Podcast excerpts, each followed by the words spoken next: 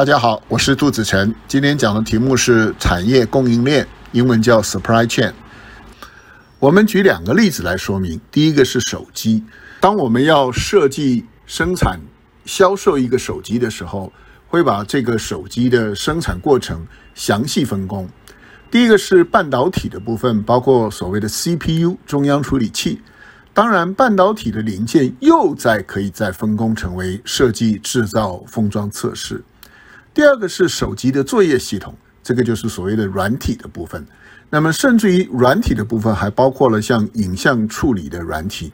我们现在使用的手机很多已经不是只有一个摄像镜头，这些摄像镜头它们其实有不同的功能。那么，它们之间的分工互补，那么影像处理的效果需要专业的软体。手机还需要记忆体。需要被动元件，包括像电阻、电容、功率放大器、主机板、电池、呃麦克风、喇叭、照相镜头、外壳面板，最后组装生产。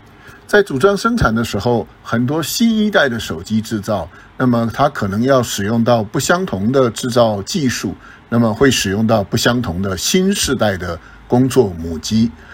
等到产品组装完成之后。我们还要再做跨国性的配送，那么透过这些物流配送，那么再经过销售通路。一般来说，销售通路包括了自己的直销、直营的旗舰店，透过各个国家的总代理、总经销，那么合作的电信商，我们这些产品销售出去。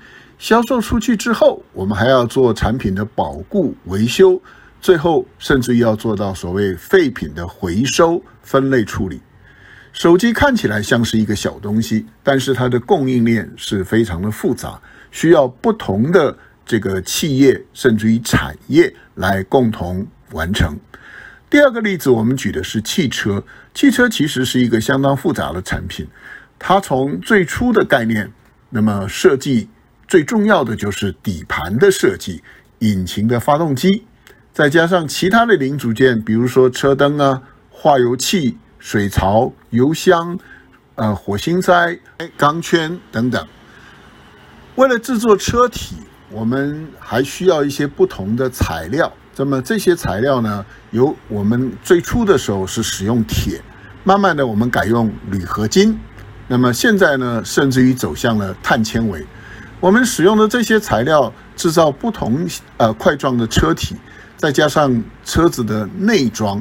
啊，包括了皮质、纤维或者是塑胶的一些材质，那么还有音响、呃安全气囊、智慧仪表相关的一些控制软体等等。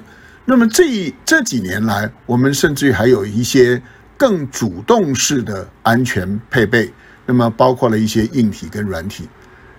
然后进入了整车装配，整车装备其实它。需要使用大量的机械手备，那么这些机械手备必须要有一些专业的机械手备供应商来提供。那么同时，我们车子还要经过多层的喷漆烤漆，整个车子的设计跟制造完成之后，需要经过安全测试。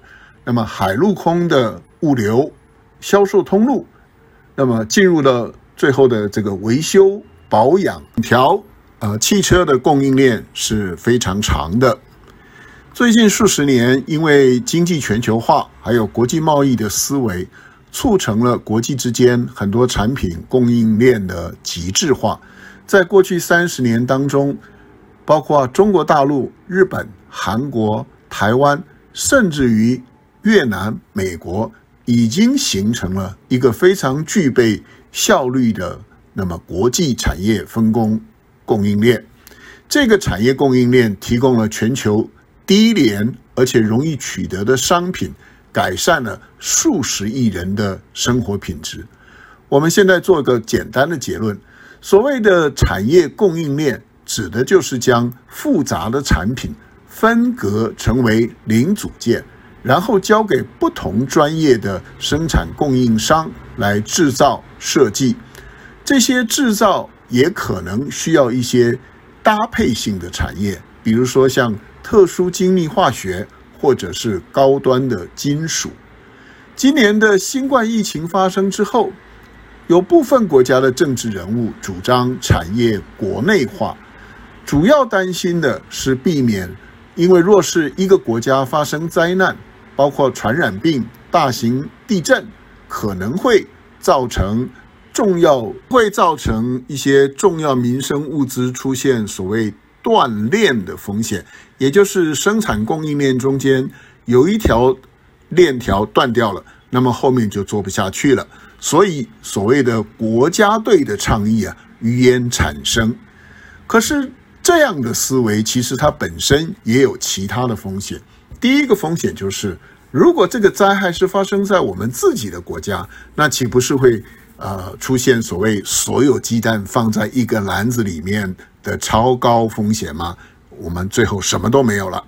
第二个风险是，当国际大型灾害出现的时候。每个国家都会开始限制出口，各自储存大量的存货，在一段时间当中势必造成全球性的产业失调。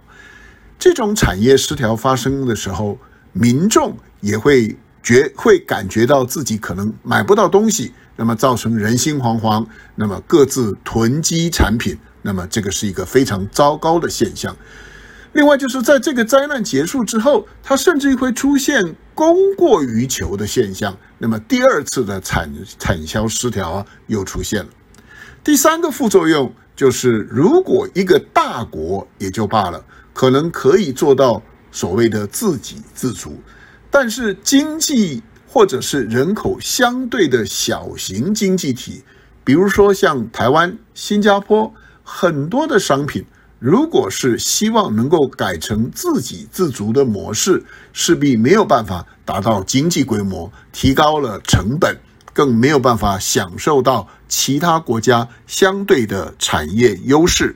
以上就是我们对于产业供应链 （supply chain） 那么所做的一些精要性的报告，希望对大家有一些帮助。谢谢大家，再见。